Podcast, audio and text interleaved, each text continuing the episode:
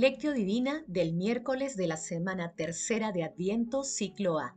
San Juan de la Cruz, presbítero y doctor de la Iglesia. Vayan y anuncien a Juan lo que han visto y oído.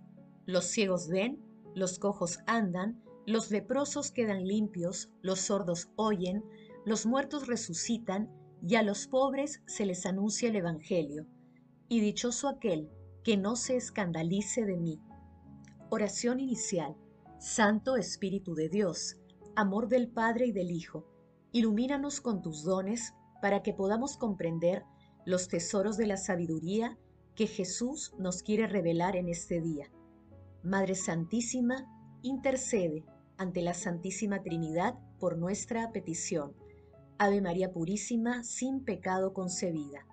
Paso 1. Lectura. Lectura del Santo Evangelio según San Lucas capítulo 7 versículos del 19 al 23.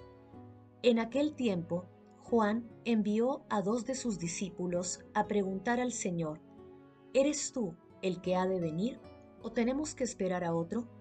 Aquellos hombres se presentaron a Jesús y le dijeron, Juan el Bautista nos ha mandado a preguntarte, ¿eres tú el que ha de venir o tenemos que esperar a otro? Y en aquella ocasión Jesús curó a muchos de sus enfermedades, dolencias y malos espíritus, y a muchos ciegos les otorgó la vista. Después contestó a los enviados, Vayan y anuncien a Juan lo que han visto y oído.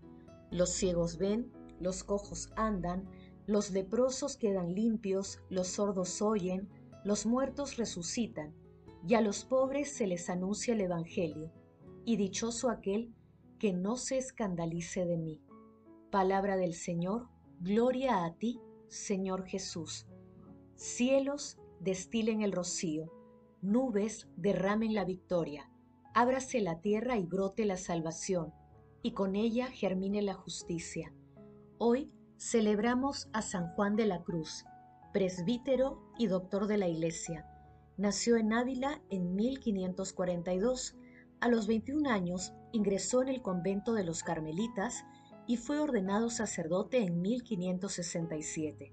En ese mismo año se une a Santa Teresa en el movimiento reformador.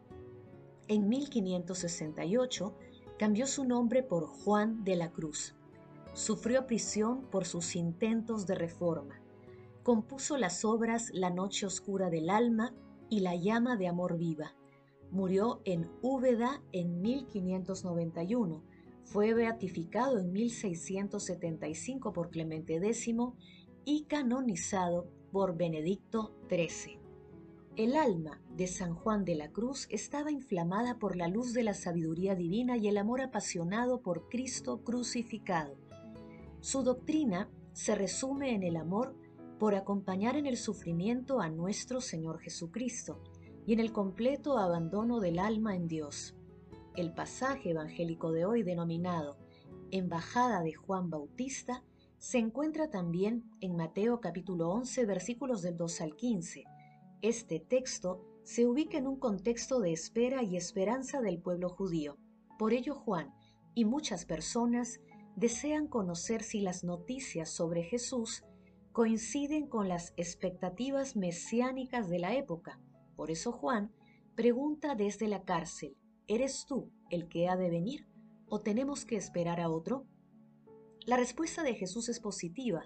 Los signos que realiza delante de los mensajeros son la prueba de su actividad mesiánica, que ya había anunciado en la sinagoga de Nazaret en Lucas capítulo 4 versículos del 18 al 19. El Espíritu del Señor está sobre mí, porque Él me ha ungido me ha enviado a anunciar el Evangelio a los pobres, para anunciar a los cautivos la libertad y a los ciegos la vista, para dar libertad a los oprimidos y para proclamar el año de gracia del Señor. Paso 2. Meditación.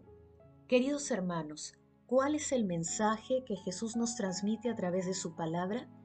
El mundo no cesa sus esfuerzos para arrastrar a la humanidad a la confusión total en medio de las crisis existenciales que el enemigo provoca, contribuyamos a conducir a las personas hacia nuestro Señor Jesucristo. En este adviento, demos el firme testimonio de que Él es nuestro Salvador y no debemos esperar a nadie más.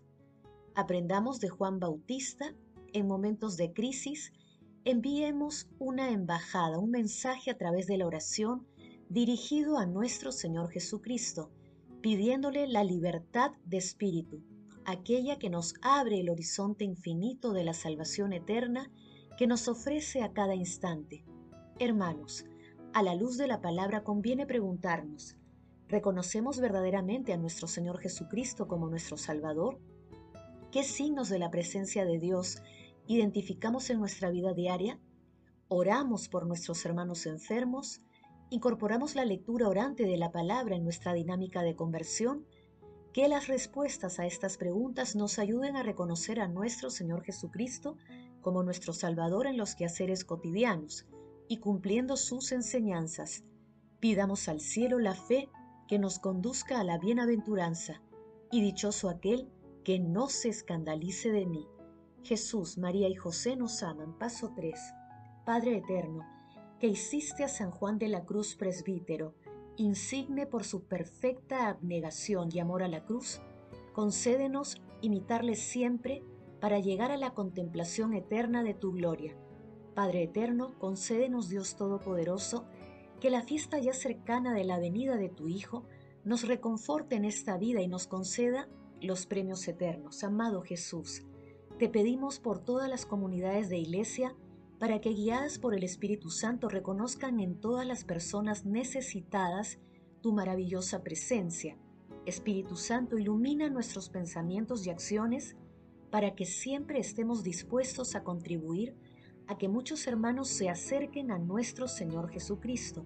Concédenos la fe y la humildad para reconocer su presencia en cada instante de nuestra vida. Amado Jesús, acudimos a ti para implorar tu misericordia para que todas las almas del purgatorio hereden la vida eterna. Te suplicamos por ellos, amado Jesús. Madre Santísima, Madre del Amor Hermoso, intercede por nuestras peticiones ante la Santísima Trinidad Amén. Paso 4. Contemplación y acción. Hermanos, contemplemos a Dios con la lectura de un fragmento de la publicación Opere denominado Insegnamenti Spirituali de San Giovanni de la Croce. Decía San Juan de la Cruz que San Dionisia Areopagita escribió esa sentencia maravillosa que afirma, la más divina de todas las obras divinas es cooperar con Dios en el bien de las almas, es decir, que la suprema perfección de cualquier ser en su jerarquía y en su grado es ascender y crecer según su propio talento y sus propias capacidades, en la imitación de Dios y lo que es más admirable y divino, en ser cooperadores de Él en la conversión y en la redención de las almas. En efecto, en esto brillan las obras propias de Dios, que es gran gloria imitar y por eso Cristo, nuestro Señor, las llamó obras del Padre cuidados de su Padre. Añadía que es una verdad evidente que la compasión con el prójimo crece más cuanto más se une el alma a Dios por amor. En efecto, cuanto más ama el alma, más desea que este mismo amor sea amado y honrado por todos. Y cuanto más lo desea, más trabaja para ello tanto en la oración como en todos los otros ejercicios necesarios que a ella le son posibles. Tanto es el fervor y la fuerza de su caridad que estos tales poseídos por Dios no se pueden restringir o contentar con su propia y sola ganancia. Más aún, al parecerles poca cosa ir al cielo solos, buscan con ansias afectos celestiales y diligencias exquisitas para conducir con ellos a muchos. Eso nace del gran amor que tienen por Dios y es fruto y efecto propio de la oración y la contemplación perfectas. Queridos hermanos, recemos, pidamos a la Santísima Trinidad por toda la humanidad, por todos aquellos hermanos que están alejados de Dios. Hagamos el compromiso de estar atentos para ayudar a nuestros hermanos a acercarse a la misericordia de Dios. Testimoniemos a nuestro Señor Jesucristo. El amor todo lo puede. Amemos, que el amor glorifica a Dios.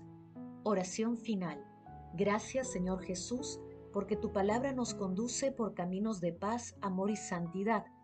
Espíritu Santo, ilumínanos para que la palabra se convierta en acción, Dios glorioso, escucha nuestra oración, bendito seas por los siglos de los siglos. Madre Santísima, intercede ante la Santísima Trinidad por nuestra petición. Amén.